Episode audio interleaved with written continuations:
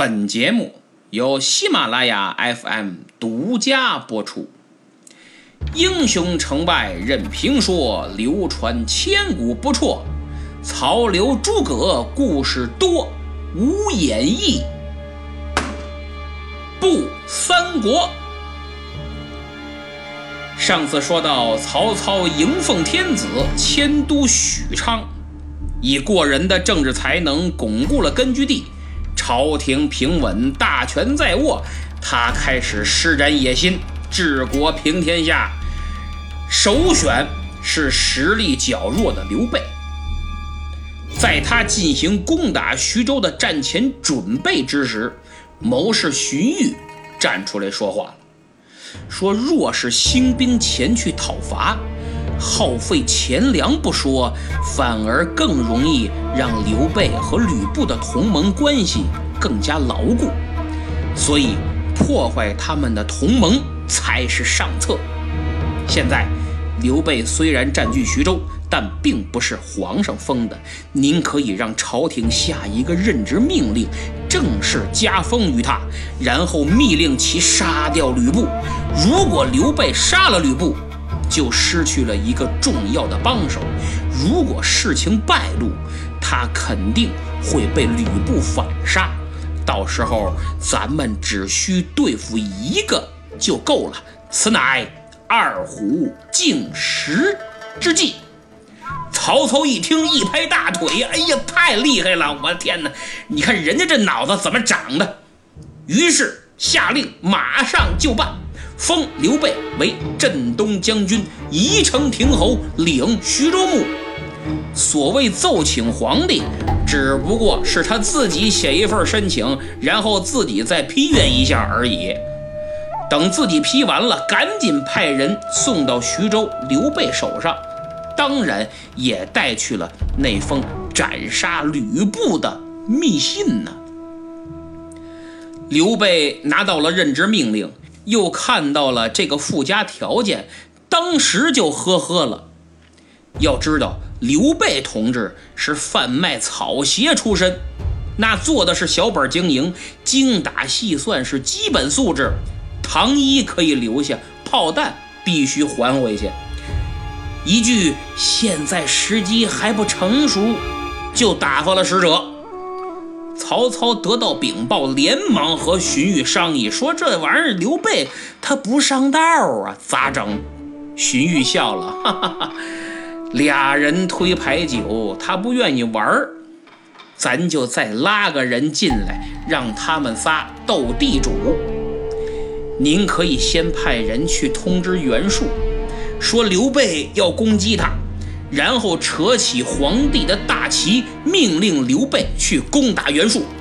这样他俩掐起来，吕布在中间肯定就会有自己的想法。到时候咱们根据形势的发展变化再做行动，此乃驱虎吞狼之计也。曹操又一拍大腿：“哎呀，高，真高！哎呀，敌人没有矛盾，咱们可以给他们制造矛盾吗？好厉害的荀彧，一出手就是刀刀见血，一计不成，马上就再施一计呀！荀彧的厉害之处就在于对人性的洞察力和精准而歹毒的破坏力，他深知。”利益同盟体永远都不是铁板一块，既有挑拨离间，又有黄雀在后；既有扯虎皮拉大旗，又有坐收渔翁之利。职场的同学们可以参考一下，这可谓是经典案例呀。《三国演义》之所以经典，就在于这个时代政治家。军事家、谋略家之间的智慧角逐，没有对手的人生是不完整的人生。在诸葛亮、司马懿这类终极 BOSS 还没有登场之前，荀彧、贾诩、陈登、许攸等等这些谋士，通过各为其主的方式，以过人的智慧，充分填补了前诸葛亮时代的空白。让我们随着故事的发展来欣赏他们精彩的表演。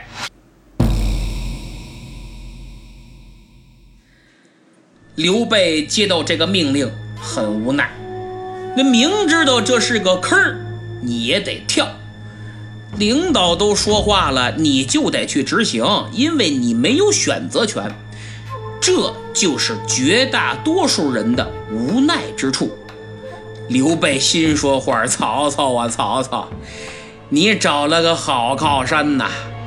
我既不能相信，也不能怀疑。”诸位听到刘备的这番感慨，就能充分理解曹操的“挟天子以令诸侯”有多厉害了吧？如果刨根儿的话，这个行为的专利。还真不属于曹操。早在春秋时期，名相管仲就给齐桓公提出尊王攘夷的方针，这可以视为该理论的基础。曹操这个应该是二点零版本。刘备呢，只好让陈登协助张飞守徐州，自己带着关羽出兵攻打袁术。无故躺枪的袁术得知消息是非常愤怒，心说：“你刘备吃饱了撑的没事儿干了吧？你你琢磨我干嘛？我招你惹你了？”他立即派大将纪灵率军出征。就这样，双方军队成功的在江苏盱眙会师了。纪灵知道自己的斤两是打不过关羽的，于是仗着兵多粮足。玩起了坚守的战术，一时双方是僵持不下。就在这时，徐州出事儿了。张飞张三爷虽然不爱好抽烟烫头，但是是喜欢喝酒的，而且酒德不好，喜欢鞭打士卒。嘿，得亏张飞是男的，这要是女的可坏了菜了。就当时而言。这个行为看起来充其量就是酒醉后的小缺陷，如果是普通老百姓，也就是大家不和你喝酒，躲你远远的。但作为一个领导，就会牵扯管理学的一个重要问题：如何对待与下属的关系。轻则误事，重则送命。很不幸，这两种情况都在。张飞身上应验了，也许是平时大哥刘备管教的太严，压抑的太久，或许是守徐州的政务都交给了能人陈登处理，自己闲的实在无聊。反正面对大哥临行前不许喝酒的嘱托，张飞决定举行一次酒会来展现自己的执行力。这就类似于为了戒烟再抽最后一包的自我安慰。这次酒会开始还是很顺利的，不顺利是从一个叫曹豹的将军开始的。这曹豹啊，不喝酒，据他自己说是从天戒，就是生下来就不会喝，不喝。三爷是个很执着的人呐，非得要曹豹喝一杯，理由是谁生下来都不会喝酒，对吧？后天学呀，你不学就永远不会。来来来，让你家三爷教教你喝酒。张飞这是要对曹豹重点培养，培养成自己的酒友啊。接下来的场景大家应该很熟悉，一个说：“哎呦，不喝，真不喝。”一个你非得喝，必须喝。普通朋友也就罢了，扭头不搭理走就完了吧。可要命的是，现在让你喝酒的是你的领导，你的上司。曹豹很为难，好话说了一箩筐，可还是白瞎。情急之下，想拉个关系出来，希望张飞能给个面子。哎呀，将军，看在我女婿的面上，就放我一马吧。你女婿？你女婿是哪个呀？我女婿，我女婿便是那吕布，吕奉先。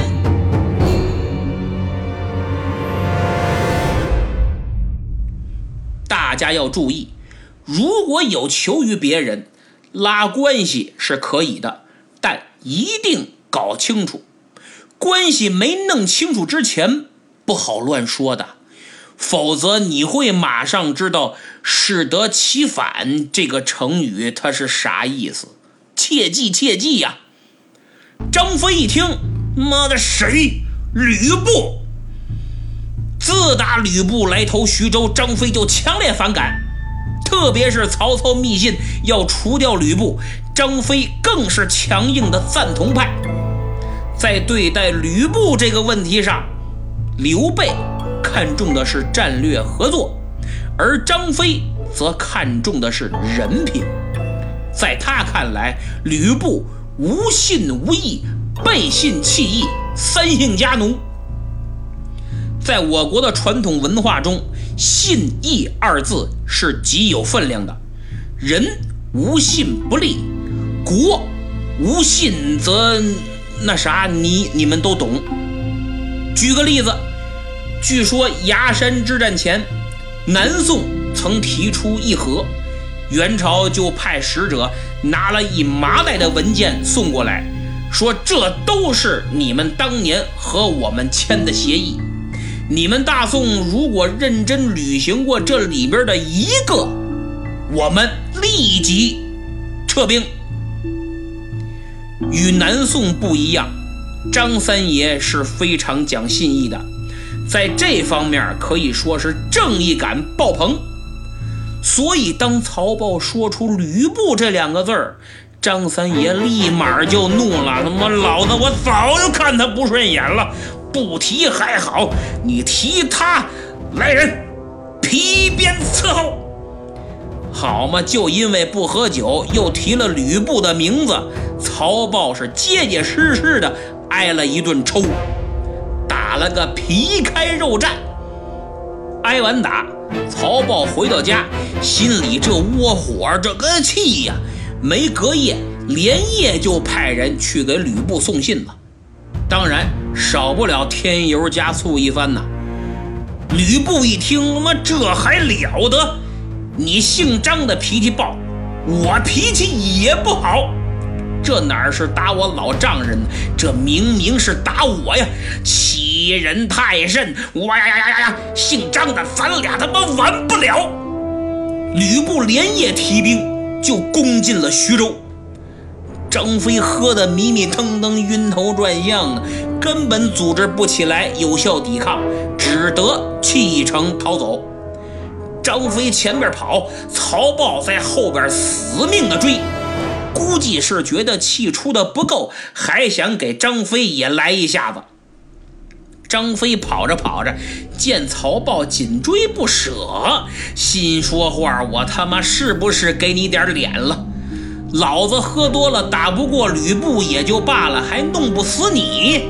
老虎不发威，你当我是病猫啊？干脆我让你领盒饭吧！想到这儿，回马一枪，噗！曹豹。被挑死于马下。其实，张飞打曹豹也好，吕布夜袭徐州也罢，都是既摆不上桌面，又蓄谋已久的事儿。曹豹啊，只是个导火索。由此看来，荀彧的计谋初见成效，徐州。曹操的老父亲曹嵩和吕布的老岳父曹豹均丧命于此。看来这里不但是军事重地，还是个坑爹之地呀！袁术得知了吕布占领徐州，喜出望外，马上派人去劝说吕布起兵夹击刘备，并许诺给他粮五万斛。马五百匹，金银一万两，彩缎一千匹。有钱能使鬼推磨，何况吕布这样的贪鬼？当即派高顺出击。可是刘备呢，提前收到了情报，赶在高顺到来之前就撤兵了。袁术一看吕布扑了个空，就开始耍心眼儿，马上变卦，说：“你没帮我抓住刘备，那东西就不给了啊！”吕布大怒：“你耍着我玩呢？行，我打刘备扑空，我打你看看还扑空吗？”陈宫赶紧出面劝阻说：“哎，将军，等等等等等等，袁术实力很强，咱们打不动。眼下呀，不如把刘备请回来，让他帮着咱们先把徐州这个根据地好好经营，才是正道啊。”于是刘备就又回来了，只不过和吕布的地位啊，嘿嘿，对调了，小沛给他。徐州是吕布的，刘备回来就很郁闷。大伙儿想想，打袁术自己就没得选择，回小沛还是没得选择，莫名其妙的带兵出去转了一圈儿，从徐州市长就变成了小沛县长了。如此看来，袁、刘、吕三人的关系是不是很微妙啊？脑子慢点的，估计都被我说晕了。不是我不明白，这世界变化太快。徐州还是那个徐州，但这次的最大赢家或许是曹操啊！因为荀彧种下的种子已经开始发芽，斗地主的计谋效果显著啊！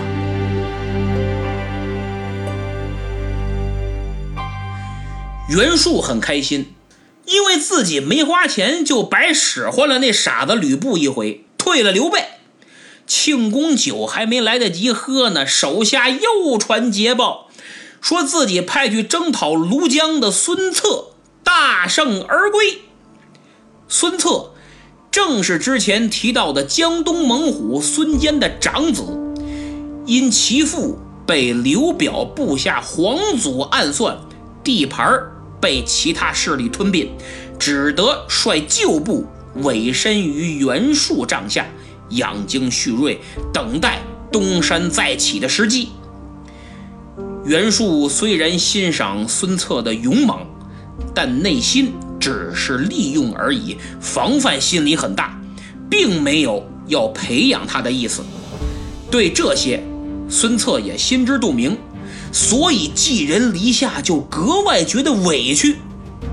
这天晚上，孙策喝了喝闷酒，走出帐外，想起自己的身世，再联想到前途是一片暗淡，哎呀，不由得越想越憋屈，竟然放声大哭起来。手下谋士朱礼上前劝阻，说：“少主啊。”我是你父亲的老部下了，以前你父亲有事儿都找我商量，眼下你要想开创自己的事业，替父报仇，别急，咱们这么这么这么这么这么这么办。孙策一听，眼前一亮，对呀，原来我的前途仍旧辉煌光明。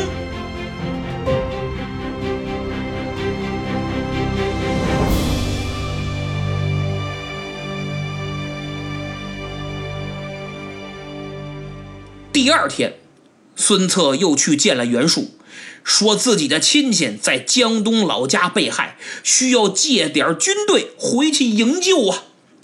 袁术一听，哼，可以，倒是可以，但你要是不回来怎么办呢？孙策早有准备，立马掏出一样东西放在袁术面前。袁术一看。差点亮瞎双眼！我靠，传国玉玺呀！正是当年十八路诸侯讨董卓之时，孙坚在洛阳城里得到的国宝啊！袁术都不敢相信呢，以为是幻觉，双眼直冒绿光，血压蹭蹭蹭的飙升，激动的心，颤抖的手，袁大帅痛快的蹦出了两个字：成交。没错。这就是朱理给孙策出的主意，抵押玉玺，借人马，征讨江东，创霸业。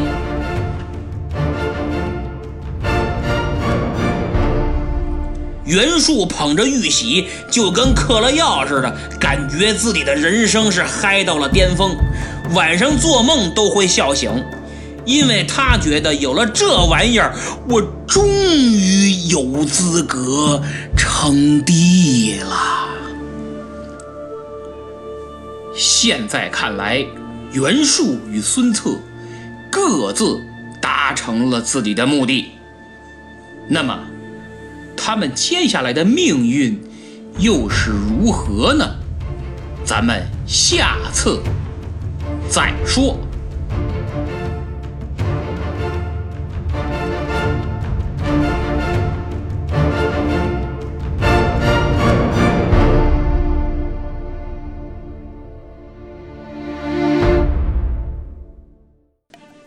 节目听完了，感觉怎么样？我相信你听过很多三国，但我这样的三国你却是头一次。有思想、有特点、有评论分析如此深入的，我想寥寥无几吧。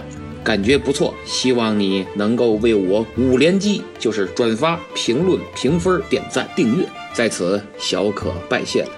而且我的节目配乐也是亮点，所以你需要个好音箱或者好耳机。